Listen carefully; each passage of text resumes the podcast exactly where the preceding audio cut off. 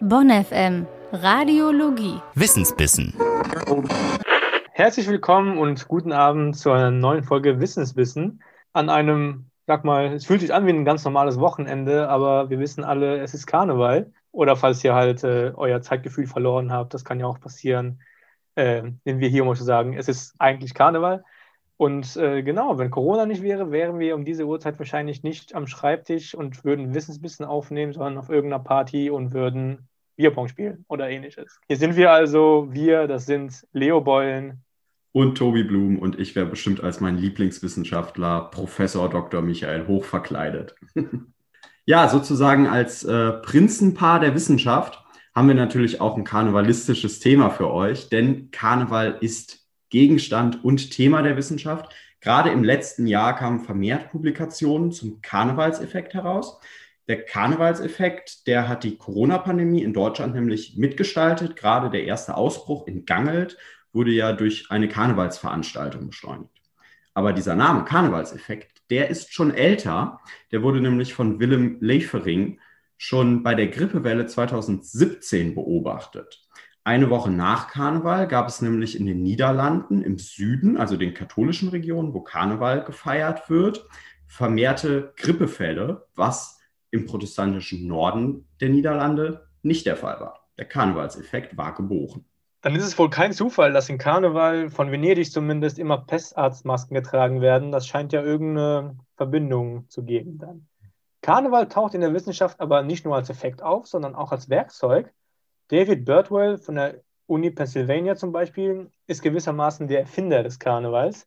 Sein Programm Carnival, alles groß geschrieben, wird in klinischen Studien eingesetzt. Bei klinischen Studien wird ein Haufen Daten generiert, äh, Krankenakten der Teilnehmer zum Beispiel oder gemessene Werte, Wissen aus biologischen Datenbanken, also eine ganze Wagenladung voll Daten.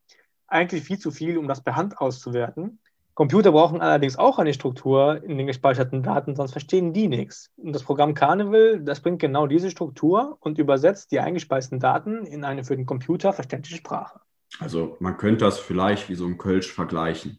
Wenn jeder ein Kölsch hatte am richtigen Karneval, dann verstehen sich die Jecken ja auch alle untereinander. Die Sprache des Computers, die ist eine Graph-Datenbank. So eine Graph-Datenbank besteht aus Knoten und aus Kanten. Jeder Knoten ist dabei ein Objekt, also eine Messgröße oder ein Patient. Und die Kanten, die beschreiben die Verbindung zu anderen Objekten. Also das Ganze könnte man sich bei einer kleinen Graph-Datenbank aufmalen. Man schreibt die Punkte auf, also Patient A, Patient B, und zeichnet einfach Pfeile dazwischen. Das wären dann die Kanten und beschriftet diese Pfeile dann mit den Infos, sodass man sich alle Infos gleichzeitig anschauen kann, wie bei einer Flowchart. Ja, wie man bekanntlich weiß, kommt ein Jack selten allein. Es gibt nämlich noch ein Programm, das Carnival heißt. Und das stammt vom Aachen-Heidelberger Dreigestirn Annika Liu, Panuvat Trairatfisan und Enyo Gierger. Die drei arbeiten mit einer Methode namens Gensequenzierung. Dabei bekommen sie dann für 30.000 Gene einen Wert raus, wie aktiv das Gen gerade ist. Und das sind wieder eine Menge Daten, dieses Mal schon ordentlich und schön, aber überhaupt nicht verständlich. Und ihr Programm, also ihr Carnival, nutzt dann Wissen über die Zusammenhänge bestimmter Gene und tada, bekommen die Daten einen Sinn. Gene werden nämlich nicht einfach so aktiviert, sondern haben einen Promotor. Das ist so eine Art Anschalter vom Gen. Dieser Schalter kann von bestimmten Proteinen, sogenannten Transkriptionsfaktoren, an- oder ausgeschaltet werden. Und ein Transkriptionsfaktor kann nur bestimmte Gene steuern. Karneval kann dann mit dem Wissen, welche Gene wie angeschaltet werden, rausfinden, welche Transkriptionsfaktoren bei den gemessenen Zellen aktiv waren. Das Team hat so dann die Transkriptionsfaktoren entdeckt, die zum Beispiel bei IgA-Nephropathie, also einer chronischen Nierenerkrankung, besonders aktiv sind. So kann Karneval dabei helfen, Krankheiten besser zu verstehen. Ja, wir sehen also, obwohl wir dieses Jahr nicht Karneval feiern, haben wir gelernt, dass Karneval doch um uns herum ist und äh, nicht nur auf den Straßen gefeiert wird, sondern auch in Laboren. Es beschäftigt die Wissenschaft also nicht nur als Forschungsobjekt, sondern bringt sie auch tatsächlich weiter. Und um noch ein letztes kleines Beispiel zu nennen, in Guadeloupe in Südamerika führt der Karneval wirklich dazu, dass 13 Prozent mehr Kinder geboren werden. Also, Allah, Prost, ihr Jecken und feiert brav zu Hause. Bonn FM. Richtig gutes Zeug. Ihr erinnert euch bestimmt auch, ist noch so ganz dunkel an den Physikunterricht in der Schule. Mein persönliches Highlight war das ja immer, vor allem wenn man da einen Magneten bekommen hat und eine Schale Eisenspäne. Da sollte man dann nämlich so die magnetischen Feldlinien quasi erkunden können. Denn wenn man den Magnet so unter die Schale mit Eisenspänen hält, kriegt man so einen kleinen Magnetigel sozusagen. Man darf da den Magnet nur nicht in die Schale reinfallen lassen. Das ist eine Riesensauerei und die Dinger kriegt man nicht mehr ab. Aber gefühlt gibt es, also natürlich gibt es den Magnetismus schon seit Urzeiten, aber entdeckt wurde er, da gab es noch keine Kartoffeln in Deutschland. Also super alt und so viel Aufsehen hat Magnetismus dann doch nicht erregt in den letzten Jahren. Ja, bis jetzt ist das nämlich. Ne? Forscher der Uni Cambridge haben nämlich herausgefunden, dass Magnetismus im Zusammenspiel mit Eisenphosphotrisulfid sich besonders interessant verhält. Sie sprechen sogar von einer neuen Art von Magnetismus, die so ähnlich bereits bei Graphen beobachtet wurde. Ja, wir erinnern uns, Graphen, das ist eine Art des Kohlenstoffs. Also Kohlenstoff ist ein Atom, das natürlich unterschiedlich sich zusammensetzen kann zu großen Molekülen. Und Graphen ist dabei ein riesiges Molekül, eine ganz lange Kette von Kohlenstoffatomen, die nur ein Atom dick ist. Also es ist eine ganz, ganz dünne Ebene, die man aus Kohlenstoff bauen kann und die dann Graphen heißt. Das verleiht ihm außerordentliche physikalische Eigenschaften. Und es gibt jetzt was Ähnliches. Damit kann man auch so eine Ebene bauen. Allerdings wird die aus Eisenphosphotrisulfid gebaut. Eisenphosphotrisulfid, das ist nicht einfach nur ein Atom, sondern das ist ein Molekül. Das ist also viel, viel größer als ein eigenes, einzelnes Kohlenstoffatom. Trotzdem kann man es zu genauso dünnen Ebenen quasi zusammenbauen. Das Ganze verhält sich dann wie ein Metall, wenn man mehrere Schichten davon unter hohem Druck zusammenpresst. Forscher gingen bisher davon aus, dass es dann nicht mehr magnetisch ist, wenn man diese dicken Stapel übereinander hat. Trotzdem wird Eisenphosphotrisulfid auch magnetisches Graphen genannt. Ja, und jetzt fanden sie jedoch heraus, dass es sehr wohl magnetisch sein kann. Es ist halt einfach nur eine andere, neue Form von Magnetismus.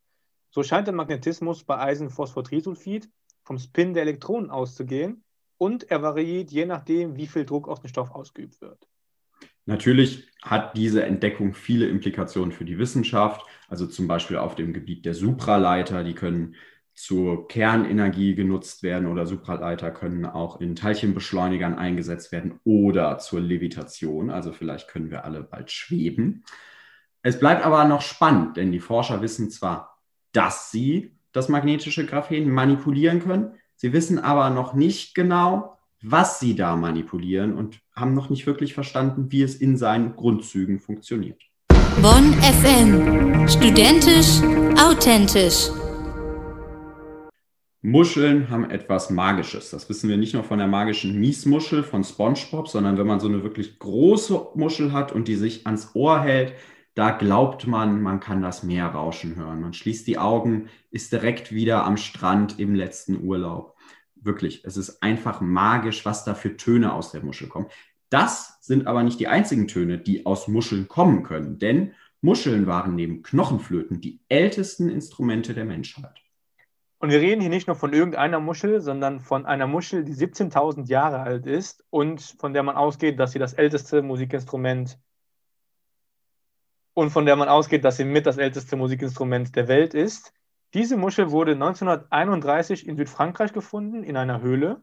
Und diese Höhle hatte mit der Muschel die Gemeinsamkeit, dass auf der Höhlenwand und in der, auf der Innenseite der Muschelschale die gleichen Markierungen zu sehen waren. Und man kann davon ausgehen, dass das bedeutet, dass es eine enge Bindung zwischen der Musik gab, die die Muschel quasi produzierte, und den Darstellungen auf den Höhlenwänden. Und es ist das erste Mal, dass Deutsch eine Verbindung nachgewiesen werden konnte. Forschende der Uni Toulouse gehen davon aus, dass diese Muschel, die war relativ groß, 31 Zentimeter lang und 18 Zentimeter breit und nennt sich auch Schneckenhorn und sie sieht wirklich aus wie die magische Miesmuschel von SpongeBob, die ja gar keine Miesmuschel ist, sondern so eine gekräuselte Muschel, die eben aussieht wie eine Schnecke. Die Forscher gehen davon aus, dass es ein sehr begehrtes Objekt war, denn die Küste ist von dieser Höhle so 200 Kilometer entfernt. Also, da müssen sich Menschen richtig ins Zeug gelegt haben, um so eine große Muschel da erstmal in die Höhle zu transportieren. Als die Muschel gefunden wurde, gingen die Forschenden davon aus, dass es sich einfach um ein Trinkgefäß gehandelt hat. Allerdings wurden jetzt diverse Modifikationen an der Muschel entdeckt. Also es gab so kleine Löcher in der Muschel, zum Beispiel eins, das wie ein Mundstück sein könnte, einfach damit man besser in die Muschel hineinpusten kann und so ein besserer Klang entsteht. Und siehe da, als ein Musiker auf die Bitte der Forscher hin reinpustete, bekam man die Noten D und C mit einer Lautstärke von bis zu 100 Dezibel auf einen Meter. Also es ist ungefähr so, wie wenn man im Club, falls ihr euch noch erinnert, wie Clubs aussehen und klingen, einen Meter direkt vor den Boxen steht. Ja, da haben die Menschen wohl ihre ersten fetten Muschelpartys gefeiert. Ebenfalls interessant ist aber, dass es nicht nur lautliche, sondern auch dekorative Veränderungen an der Muschel gab. Mit Hilfe von einer Bildverstärkungssoftware konnte man Muster sichtbar machen und die zeigten, dass es einzelne Fingerabdrücke waren, die auf dieser Muschel aufgetragen wurden. Vielleicht haben wir also das älteste Instrument der Welt sogar signiert vom damaligen Rockstar, der wirklich die Höhlenclubs gefüllt hat. Bonn FM Beethoven wäre stolz. Das war's wieder von uns mit einem Wissensbissen. Ähm, ja, Tobi, ganz nebenbei haben wir auch ein bisschen Inspiration geliefert für Karnevalskostüme. Ne? Also man kann entweder nächstes Jahr als Muschel gehen oder, wenn man sehr, sehr, sehr, sehr dünn ist, als äh, Graphen-Kette. Ähm, ne? Ja, das, wir wollen euch jetzt aber nicht dazu ermutigen, ganz, ganz, ganz, ganz dünn zu werden. Also bleibt wie ihr seid, nehmt lieber die Muschel und dann könnt ihr auch so ein Partnerkostüm da draus machen. Dann ist einfach der oder diejenige neben euch eure Perle. Oder Steinzeitmensch, wie wir gelernt haben. oder das. Egal, was ihr macht, bleibt gesund. Ähm, genau, ich, ich glaube, wir vermissen alle Karneval, vor allem hier in Bonn, aber gehen wir mal davon aus und hoffen, dass es in einem Jahr dann wieder kein Wissensbissen gibt an dem Wochenende, sondern dass wir dann vielleicht Selbstwissenschaft machen, gucken, wie viel Alkohol wir vertragen und noch gut senden können. Vielleicht als kleine Idee. Der Antrag ist eingereicht. Wir waren Tobi Blum und Leo Beulen. Bleibt neugierig. Leve Rös.